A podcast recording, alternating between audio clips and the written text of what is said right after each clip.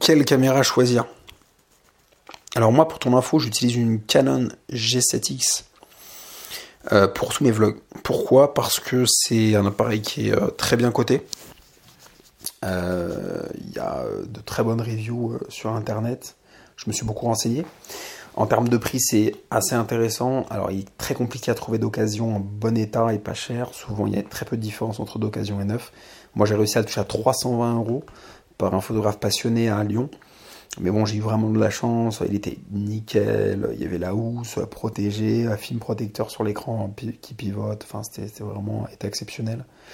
Donc, j'ai eu de la chance. Mais au-delà du prix, euh, la grande force, c'est que tu peux faire la mise au point euh, sur l'écran directement. C'est un écran tactile et tu fais la mise au point. Et l'écran, il a un deuxième avantage, c'est qu'il est orientable. Donc en fait, cumuler, c'est génial. C'est-à-dire pour le vlog, c'est l'idéal. Donc tu arrives, tu vois ton appareil, tu inclines l'écran. Donc tu te vois en mode selfie. Et en même temps, tu appuies sur les zones que tu veux nettes. Donc tu fais ta mise au point.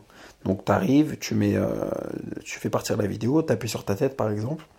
Il y a un petit carré qui se met, il y a l'autofocus.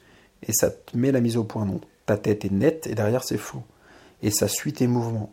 Donc après, si tu veux, au cours de ta vidéo, par exemple, mettre le focus sur un autre élément du décor, si tu, moi quand je fais un vlog, par exemple, je, veux montrer un restaurant dans, le champ, bah, je vais appuyer sur le, là où il y a le restaurant et boum, ça va mettre net le restaurant. Donc ça, c'est génial. Il me semble que les Sony sont pas tactiles. Il faudrait que je me renseigne un peu plus, mais il me semble qu'ils sont pas tactiles.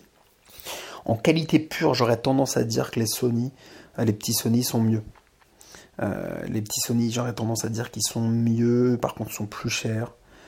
Et moi, j'aime bien Canon, tu vois, c'est du.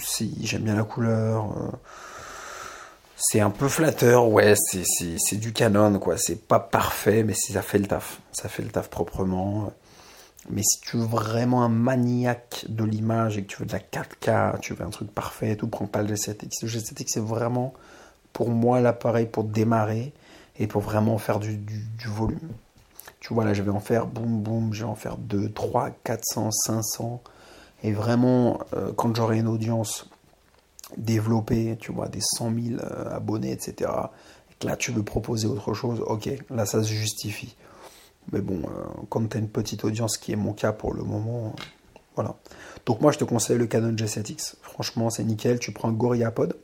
Donc tu prends un, pied articulé, quoi, pas un pied, mais une, voilà, un bras articulé. Tu prends un gorillapod et un micro. Le micro, ce sera l'objet d'un autre podcast, mais euh, je te conseille de faire ça. Pas besoin de prendre de stabilisateur. Pourquoi? Parce que c'est cher.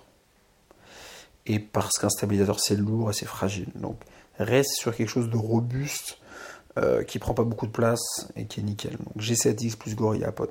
Voilà, moi je te conseille ça.